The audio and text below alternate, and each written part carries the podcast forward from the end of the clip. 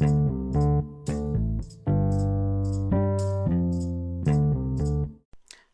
und ganz herzlich willkommen zu einer neuen Episode des Podcasts meiner Englischsprachschule Mrs. Joyce Language School. Enjoy Learning English. Mein Name ist Desiree Förster und ich bin Inhaberin und Sprachdozentin einer kleinen Englischsprachschule in Hersbruck im Nürnberger Land, der Mrs. Joyce Language School. Mein Podcast soll dir helfen, deine Englischkenntnisse aufzufrischen und zu verbessern und effektiver zu trainieren. Hier erzähle ich dir vieles Wissenswerte zum Thema Englisch lernen und üben über das notwendige, regelmäßige Auffrischen und Vertiefen deiner Kenntnisse, über das sichere Anwenden deiner Englisch-Sprachkenntnisse und vor allem ganz viele Anregungen zum Thema effektives und nachhaltiges Lernen.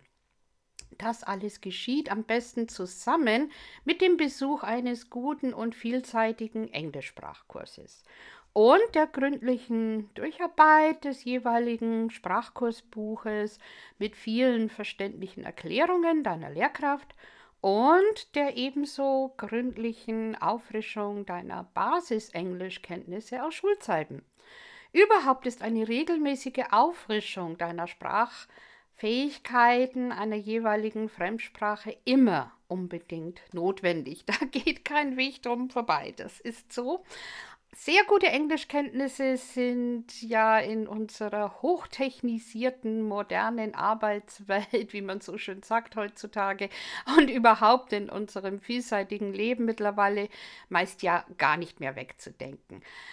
Also ist lebenslanges Dazulernen, berufliche Weiterbildung und stetes Auffrischen benötigter Fremdsprachenkenntnisse ja, die waren schon immer wichtig, also schon seit Jahrhunderten im Prinzip.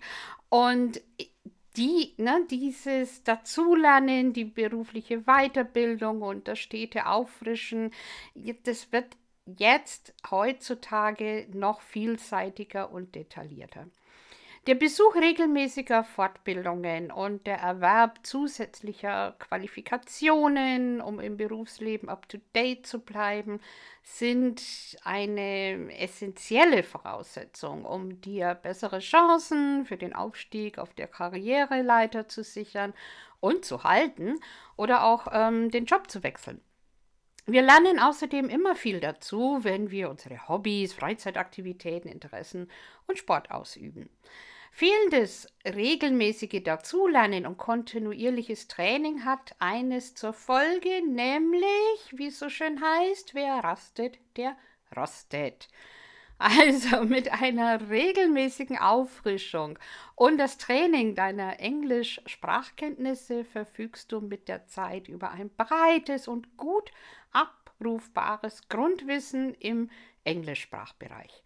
Und du bist jederzeit in der Lage, deine Englischkenntnisse in deinem beruflichen Alltag und allen anderen Lebenslagen korrekt und sicher anzuwenden.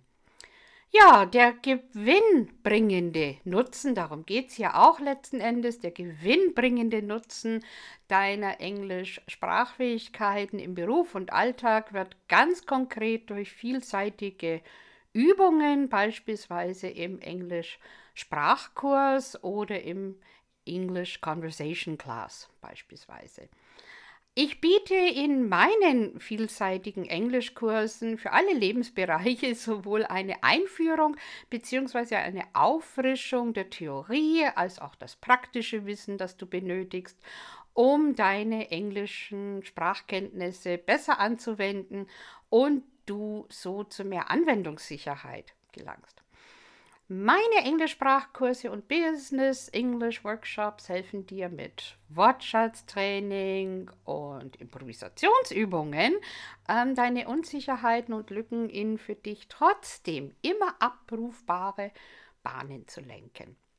Wie du siehst, lege ich immer besonderen Wert auf die sehr enge Verzahnung von Theorie und Praxis.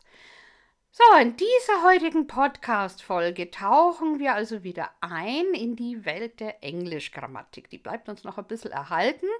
Heute geht es nochmals um Vergangenheitsformen. Heute ist der zweite Teil dran. super nützlich sei hier wirklich übrigens nochmals der sogenannte rote Murphy genannt, ein ganz besonders wunderbares Übungswerk. Ich kann es euch absolut wärmstes empfehlen, um die englische Grammatik für alle Situationen und Geschehnisse zu üben. Das Buch heißt Essential Grammar in Use. Das gibt es im Klett Verlag oder bei der Cambridge University Press. Es gibt eine deutsche und eine englische Ausgabe, jeweils von Raymond Murphy. Die rote Ausgabe ist für das Sprachniveau A1 bis A2 gedacht, beziehungsweise B1. Ähm, die blaue Ausgabe ist, ähm, die heißt English Grammar in Use, das ist für B1 und B2. Und die grüne Ausgabe, das ist für Sprachniveau C1 und C2. Das Grundwissen und vor allem das Verständnis über die jeweilige Grammatik der Sprache und besonders der korrekten Anwendung der Zeitformen und die regelmäßige Auffrischung und Übungen der Sprachkenntnisse sind die Basis und ja, absolut notwendig, um die Sprache richtig zu verstehen und sicher sprechen zu können. In der letzten Folge hatte ich erzählt, warum es immer wieder notwendig ist, sich mit den englischen Zeitformen zu befassen. Und ich habe euch vieles erzählt über die ersten zwei Vergangenheitsformen. Das war einmal Simple Past, das ist die einfache Vergangenheitsform für Situationen, die vorbei sind, die sind abgeschlossen, die sind rum, die sind vorbei. Und ich habe einiges zum Past Progressive erzählt. Das ist die Verlaufsform der ersten Vergangenheit, also mit der Ing-Form. Ne? So, I was standing at a bus stop. So. Gut, ich werde euch einiges ähm, heute erzählen über weitere englische Vergangenheitsformen und auch erklären. Also ich erzähle, ich zähle euch am besten erst noch mal kurz die Übersicht der verschiedenen Zeitformen auf. Also das ist in der Gegenwart Simple Present und das Present Progressive. Man kann es auch Present Continuous nennen. Das ist dasselbe. In der ersten Vergangenheit haben wir Simple Past. Man kann auch Past Simple sagen. Das ist absolut das Gleiche. Dann die Verlaufsform der ersten Vergangenheit ist Past Progressive. Die zweite Vergangenheit, dazu kommen wir gleich, das ist Present Perfect. Auch hier gibt es eine Verlaufsform. Und dann die dritte Vergangenheit, das Past Perfect. In der Zukunft haben wir die Will Future, Going to Future, Simple Present und Present Progressive. Und alle Zeitformen gibt es übrigens, wie ihr ja mittlerweile wisst, wie gesagt, in aktiver Form und passiver Form, damit es nicht langweilig wird.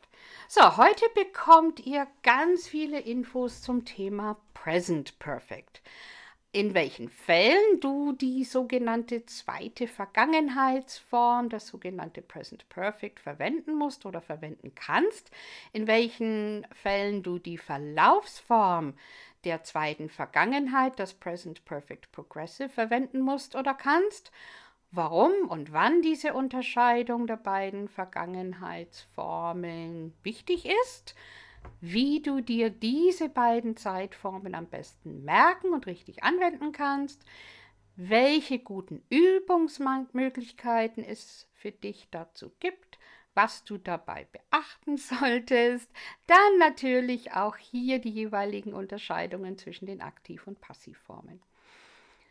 Ja, in der nächsten Episode erzähle ich euch dann alles zum Thema Past Perfect. Heute wäre das hier in dieser Episode sonst doch etwas arg umfangreich und echt zu viel geworden. Also wir müssen es ja nicht übertreiben.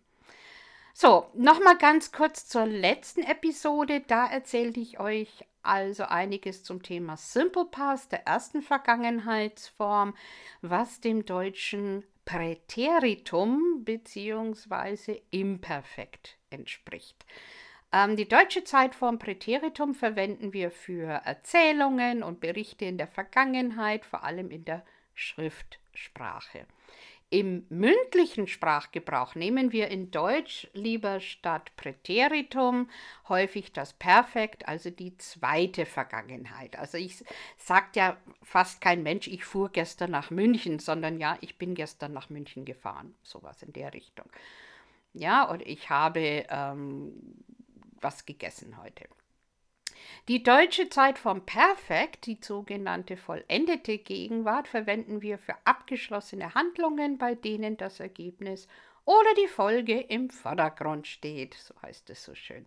In Englisch ist es aber ein bisschen anders. Ja, in Englisch bleiben wir für abgeschlossene Situationen immer in der ersten Vergangenheit, dem Simple Past, beziehungsweise auch in der Verlaufsform Past Progressive.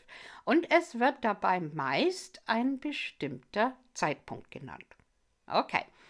So, aber in welchen Fällen musst du dann in der englischen Sprache die sogenannte zweite Vergangenheit, das Present Perfect, denn verwenden? Tja, zuerst das Present Perfect wird immer mit have oder has und dem Verb in der zweiten Vergangenheit, dem Partizip Perfekt, so heißt es, gebildet. Also hier, ähm, wenn ihr das, na, ihr kennt es ja auch aus Deutsch und wenn ihr das dann so hört, versteht man es ja eigentlich immer ganz gut.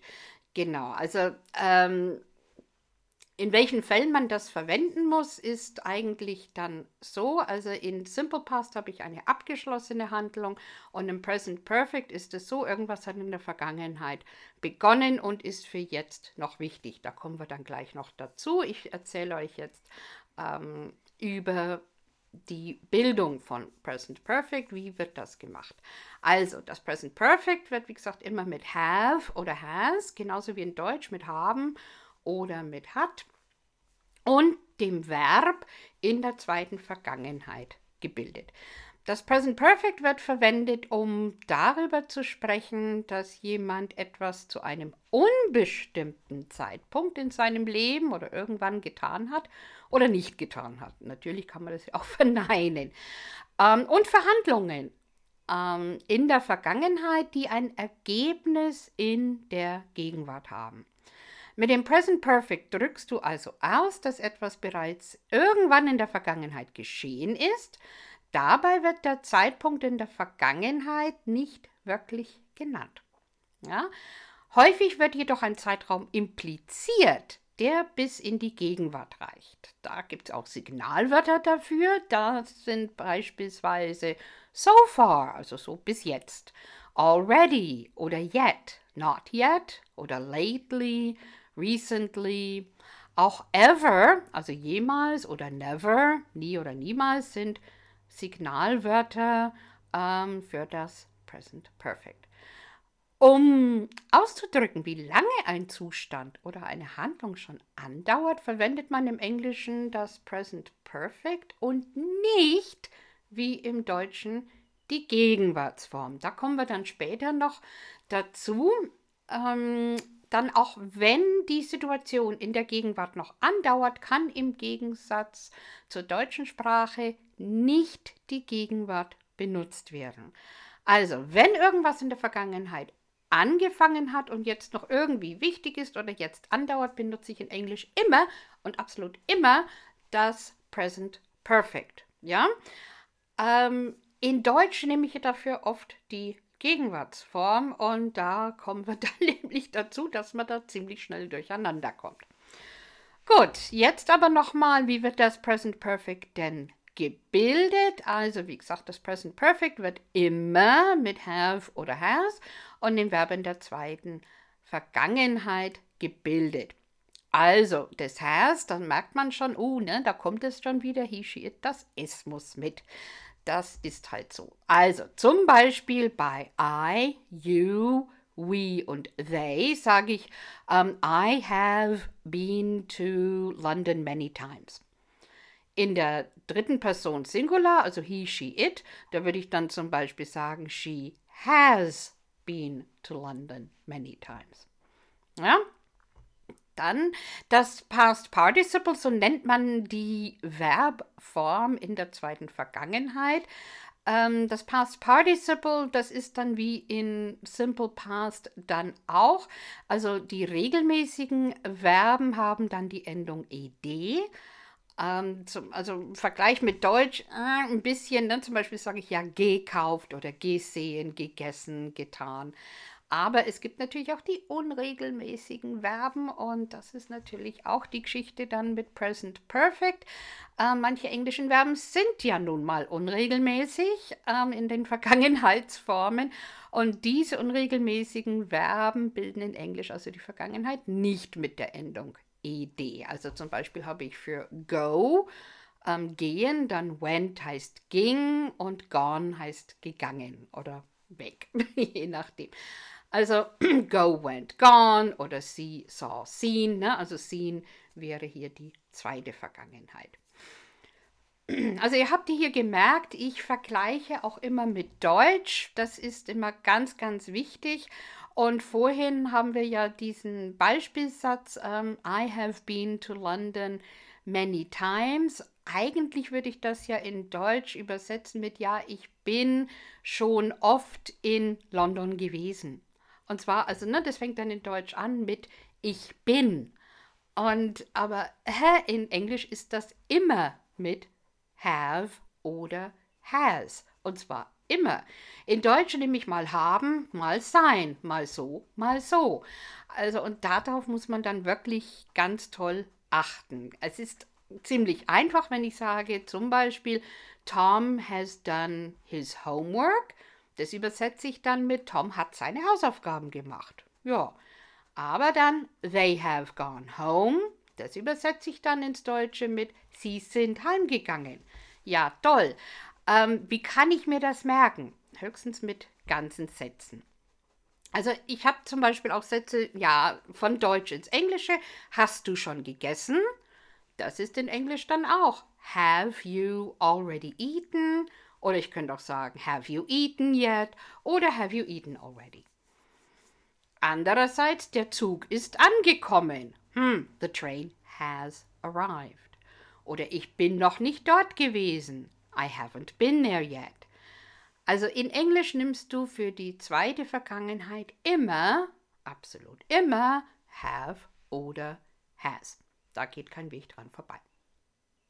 So, und da habe ich zwei nette Worte, nämlich since und for, mit denen ich immer Present Perfect benutzen muss in Englisch. Das Present Perfect wird verwendet, um über Vorgänge und Handlungen zu sprechen, die in der Vergangenheit begonnen haben und bis in die Gegenwart andauern. Da kommen also Since und For ins Spiel. Ähm, Since und For verwendest du dann im Present Perfect, um zu sagen, wie lange schon oder seit wann etwas andauert.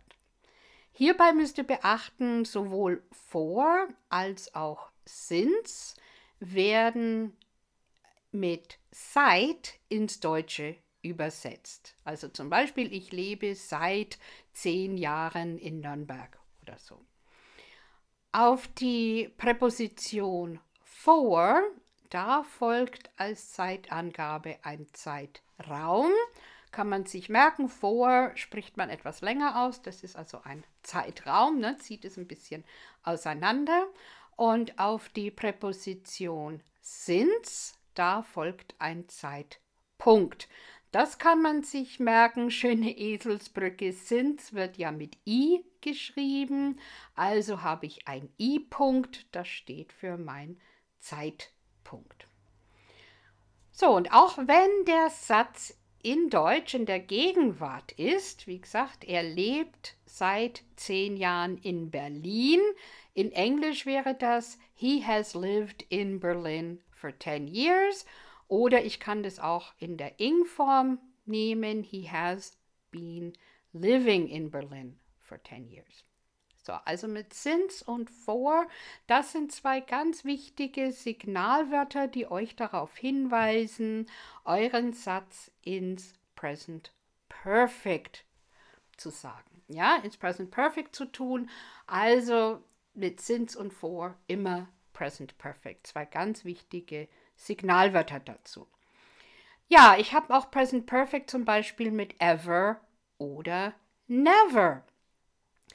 ever wird meistens für Fragen verwendet, zum Beispiel have you ever? Ne? Have you ever been to London? Never wird bei Verneinungen benutzt, so I have never been to London. Never und ever stehen im Satz dann vor dem Verb, also euer Satz im Present Perfect, das steht dann vor dem Verb in der zweiten Vergangenheit. Ihr wisst noch, ihr habt ja euer Subjekt, Verb und dann Objekt. Und zwischen dem Subjekt und Verb, hier ist ja eine Lücke und da könnt ihr euer ever oder never hineinsetzen. Present Perfect kann ich auch verwenden mit already oder yet oder just. Already und yet entsprechen dem Deutschen schon. Ne? Ich habe schon was getan. I have done that already. Oder mit yet, have you done that yet? Also hier habt ihr ja gemerkt, already, das verwendest du meistens in Aussagesätzen und yet in Fragen oder in der Verneinung dann eben in der Verneinung, genau. Der genaue Zeitpunkt ist dabei nicht von Bedeutung, wird meistens nicht genannt. Und ja, already steht auch hier im Satz vor dem Verb in der zweiten Vergangenheit. So, I have done that already, also zwischen dem have und dem done, also zwischen have und dem Verb. Ähm, I have done that already kann man auch am Schluss hinsetzen. Yet steht hier im Present Perfect eigentlich immer am Satzende. Und ja, auch das just, ne? Ich habe gerade etwas getan, so I have just done that. Ne? Das habe ich doch gerade gemacht. Gut, ja, das not yet, das entspricht ja dem Deutschen noch nicht. Genau. Ja, das Ganze gibt es ja auch in einer Verlaufsform. Present Perfect Progressive, das ist die Ing-Form. Und das Present Perfect Progressive, das betont die Dauer.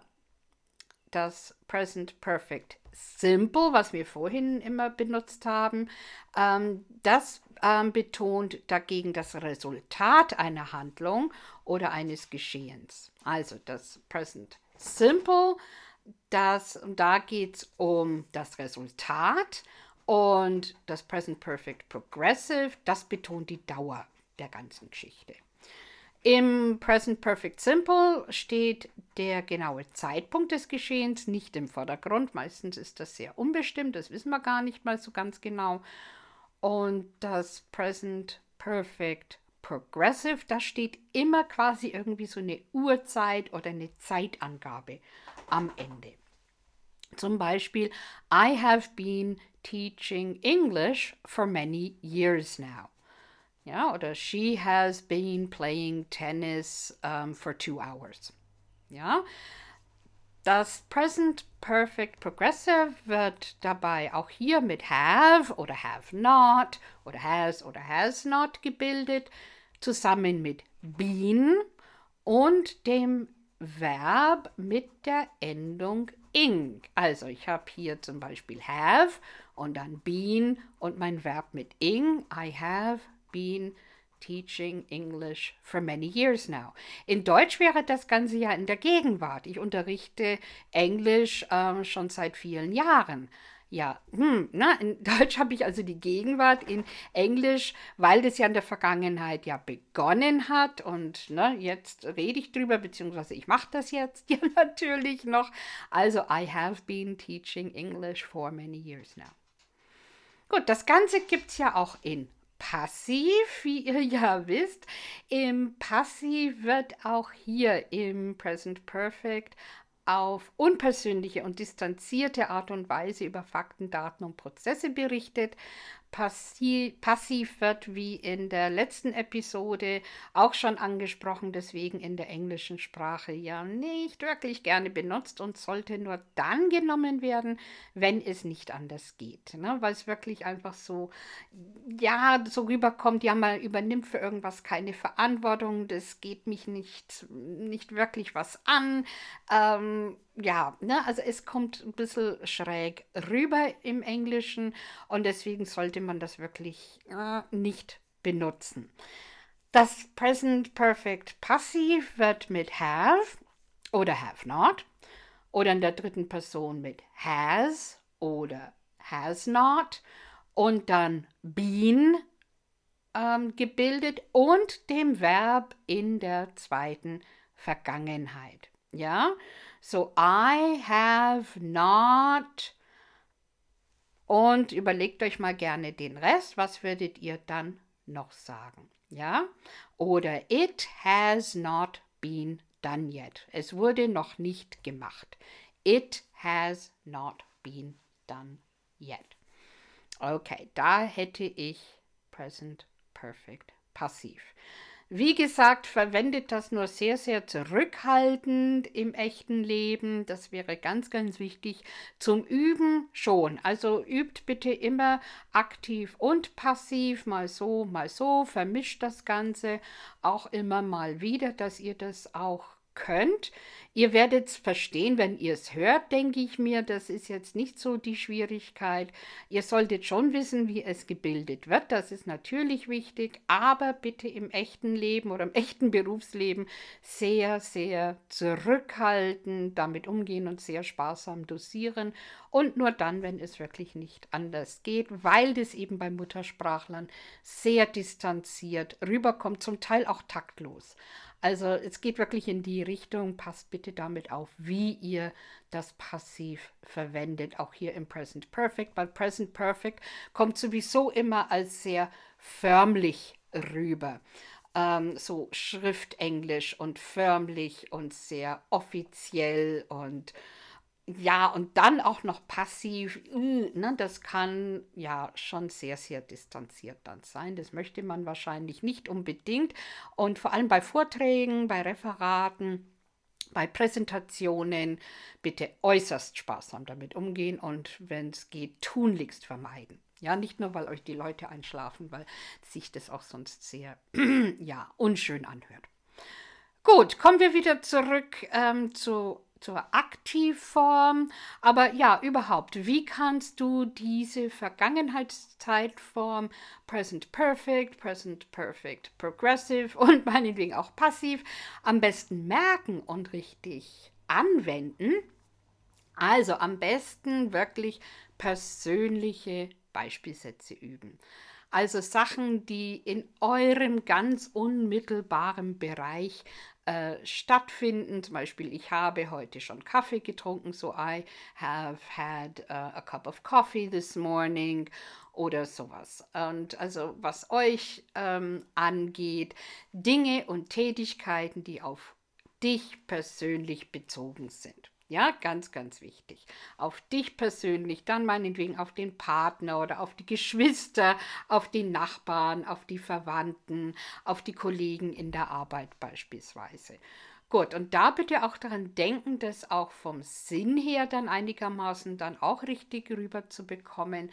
Ähm, Sachen, die in der Vergangenheit begonnen haben und jetzt eben wichtig sind. Ne? Ich lebe seit so und so lange hier oder so. Ja, gut. Und hier natürlich auch die Signalwörter. Die Signalwörter merken, also mit Since und For brauche ich das immer. Since ist ein Zeitpunkt, For ist ein Zeitraum. Da brauche ich immer Present Perfect. Und auch die anderen mit Just, Already und Yet, die könnt ihr gerne dafür auch nehmen. Ihr müsst dabei beachten, ich hatte das vorhin schon angesprochen, in Deutsch nehme ich ja ganz oft die Gegenwartsform und in Englisch aber Present Perfect. Deswegen wäre es ganz, ganz wichtig, euch viele Sätze zu überlegen.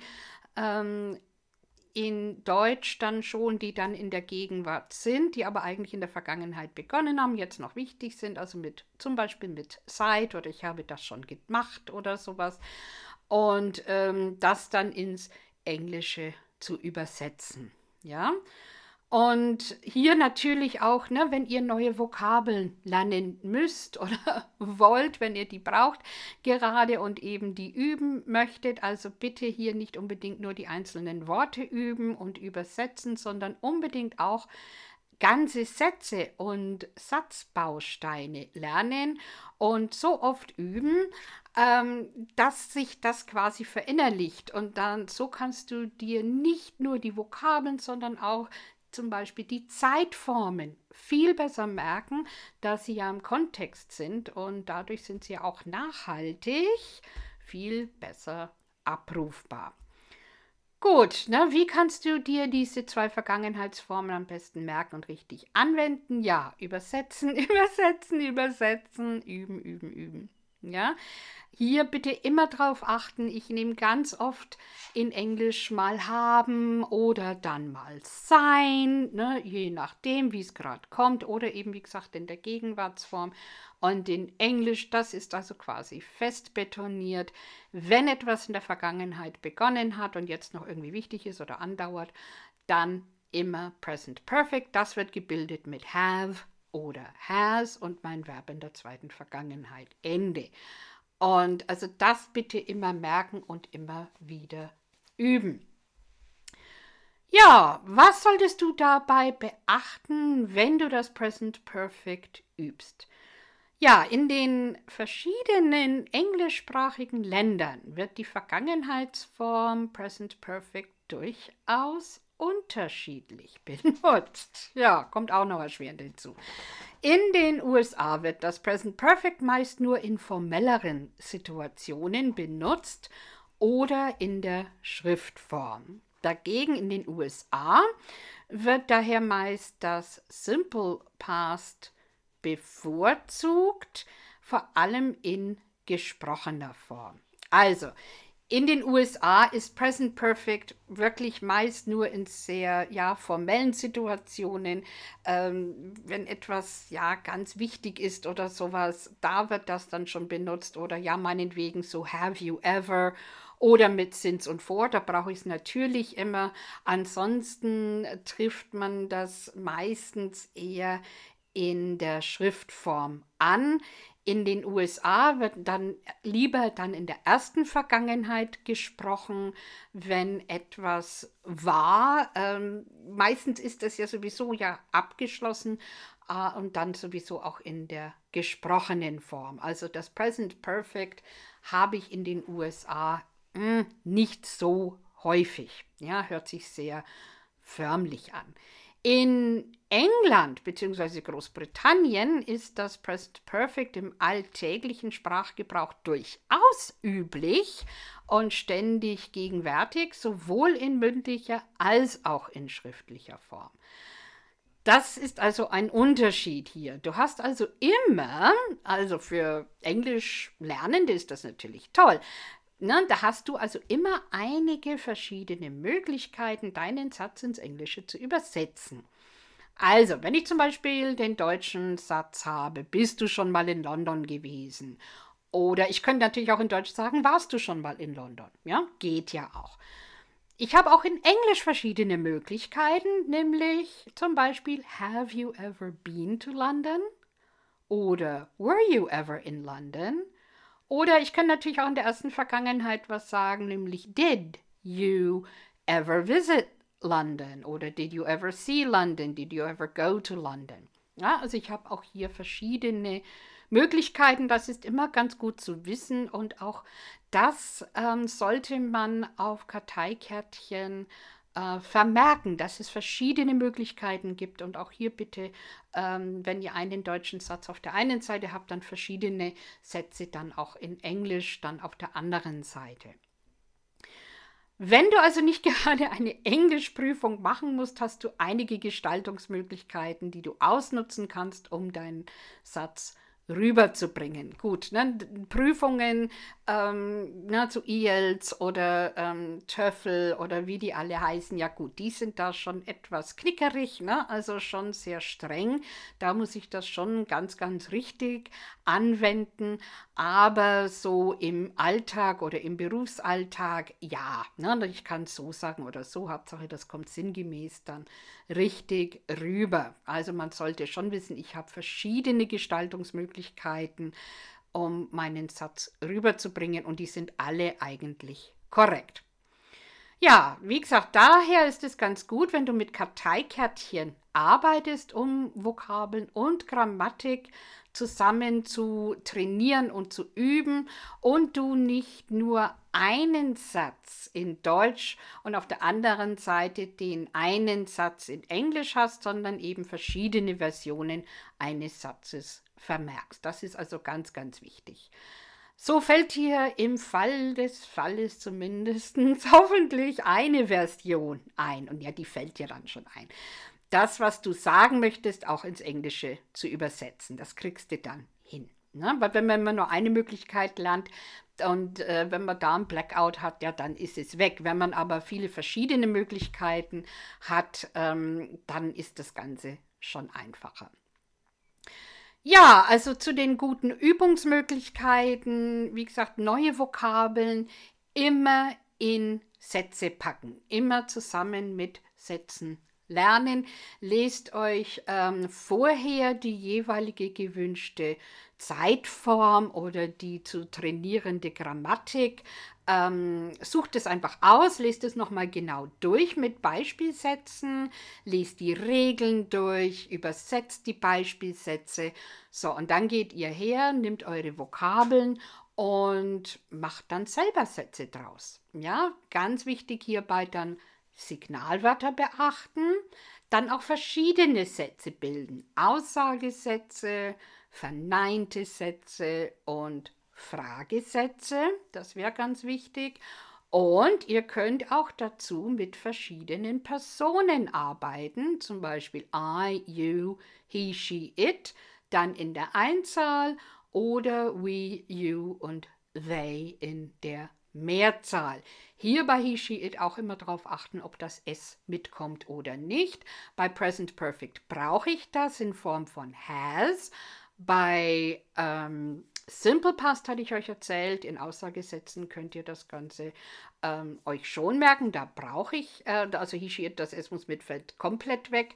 Aber ne, in, das ist immer ein Unterschied, ob ich, äh, äh, welche Zeitform ich hier dann benutze. In Present Perfect brauche ich das wieder. Gut, also da habt ihr dann nämlich ganz viele Sätze pro Zeitform beispielsweise. Und dann kann ich das Ganze in aktiver Form machen und dann wieder in passiver Form. Das ist also ganz, ganz wichtig. Sätze, Sätze, Sätze. Ja. Und was könnt ihr dann sonst auch machen? Ähm, dann, ihr könnt auch ganz viel lesen. Ne? Lesen, lesen, lesen. Ob das jetzt Bücher sind oder Artikel, Magazine, Zeitungen, Texte, irgendwas in Social Media, das ist egal. Lesen, lesen, lesen. Videos anschauen, Filme, Serien auf Englisch anschauen. Da bleibt mehr hängen, als man so denkt. Oder ihr besucht ähm, eine English Conversation Class oder einen Englischsprachkurs für Business English oder für allgemeines Englisch, zum Beispiel bei mir. Ja, was solltest du dabei beachten, wenn du Zeitformen übst. Also immer wieder deine Übungssätze überwiegend von Deutsch ins Englische übersetzen. Das ist immer ganz wichtig, weil im echten Leben, wenn ihr da draußen seid, ob jetzt im Beruf oder als Tourist in London, ihr habt ja irgendeinen deutschen Satz im Kopf. So, und den wollt ihr ja dann übersetzen. Und das muss man vorher üben, üben, üben. Das nutzt euch wenig, ja, wenn ihr alles so auf Englisch dann machen könnt oder sagen könnt, aber nicht übersetzen könnt. Ja, da geht ganz, ganz viel verloren im Zweifelsfall. Und zum Lernen zumindest, bis die Grundsachen auch sitzen oder sowas. Und zum Auffrischen und Trainieren und wirklich ab to-date zu bleiben. Ich muss immer wieder übersetzen. Da geht kein Weg dran vorbei. Umso effektiver ist die ganze Geschichte dann auch. Ja, also immer wieder deine Übungssätze überwiegend von Deutsch ins Englische übersetzen. Dann benutze bitte dein Sprachkursbuch bzw. Übungsbuch ähm, oder Übungsaufgaben, um dein Grammatikwissen regelmäßig aufzufrischen und zu trainieren. Also schaut hier bitte immer noch mal die Regeln nach. Wie war das nochmal und was waren das nochmal für Signalworte und was war das mit der Satzstellung und hä, wie war das? Also immer mal wieder nachgucken, nachschauen, nochmal durchlesen, macht nochmal ein paar Übungen, ähm, ja, so auch Übersetzungsübungen um dein Grammatikwissen wirklich regelmäßig dann aufzufrischen und zu trainieren. Ja, also ich muss ja immer irgendetwas trainieren, um auch drin zu bleiben. Das nützt nichts. Ne? Also es schleichen sich ja sonst Fehler ein dann mit der Zeit und ähm, man braucht einfach doch immer mal wieder eine gute Auffrischung oder sowas. Das ist beim Tanzen so oder auch bei jeder Sportart oder, oder, oder. Ja, auch wenn ich zum Beispiel ein Pferd reiten kann und irgendwann mal Unterricht hatte, ist es immer noch ganz gut, so mittendrin dann doch mal wieder ein paar Unterrichtsstunden zu nehmen, um auch mich zu verbessern und ja, äh, ne, für mich etwas Gutes zu tun und um auch die einzelnen Bewegungen einfach flüssiger zu machen und, und, und. Ne? Also, und hier auch mit der Sprache, da ist es ganz genauso. Also, ich muss wirklich meine Sprachkenntnisse regelmäßig auffrischen und trainieren, ganz bewusst trainieren. So, ja, das war es jetzt im Großen und Ganzen mit meinen vielen Erklärungen zum zweiten Teil englischer Vergangenheitsformen für euch. Ich hoffe, ihr habt diese Podcast-Episode hilfreich gefunden, will ich hoffen. Ähm, heute habt ihr wieder vieles erfahren können an Informationen, die wichtig sind für euch zum Englisch erlernen und üben und vertiefen. Und ja, falls ihr zur heutigen Podcast-Episode Fragen haben solltet, könnt ihr mir wie immer gerne einfach eine E-Mail schreiben und ich werde eure Fragen in einer späteren Podcast-Folge beantworten oder auch ähm, gleich per E-Mail dann auch gleich zurückantworten, klar. Ähm, meine Kontaktdetails findet ihr auf meiner Webseite mrsjoyce.de. Ich buchstabiere euch das mal auf Englisch M-R-S-J-O-Y-C-E.de. Ja, ich hoffe also, dass euch die beiden Podcast-Folgen über Vergangenheitsformen gut gefallen haben und ich freue mich, euch bald wieder hier begrüßen zu können zur nächsten Folge. Dann machen wir endlich Past Perfect. Also ich werde euch nächstes Mal einiges über die englische Vergangenheitsform Past Perfect erzählen. Das ist die dritte Vergangenheitsform. Ne? So, ich hatte schon gegessen, sowas in der Richtung. Ja, und in welchen Fällen kannst du das Past Perfect verwenden? Wann ist die Unterscheidung zu Simple Past wichtig? Wie kannst du dir diese beiden Zeitformen am besten merken und richtig anwenden? Welche guten Übungsmöglichkeiten gibt es dazu? Und was solltest du dabei beachten? Zu beachten gibt es immer was. Ja, das ist also in der nächsten Podcast-Episode dran. Weitere Themen danach das sind dann endlich mal die Zukunftsformen. Ja, ich danke dir sehr, ganz, ganz doll herzlich fürs Zuhören heute. Und ja, wenn du Interesse an einem meiner Englischsprachkurse, Business English Workshops oder Vorträge oder Masterclass hast, besuche bitte einfach meine Webseite ne, mrsjoyce.de und schreibe mir im Kontaktformular. Ich biete Gruppenkurse, Firmenkurse, Einzelcoaching und Partnerunterricht an und ich habe auch Nachhilfe ähm, zur Abiturvorbereitung, also für ähm, ja, Gymnasium, Realschule und ja auch Mittelschule.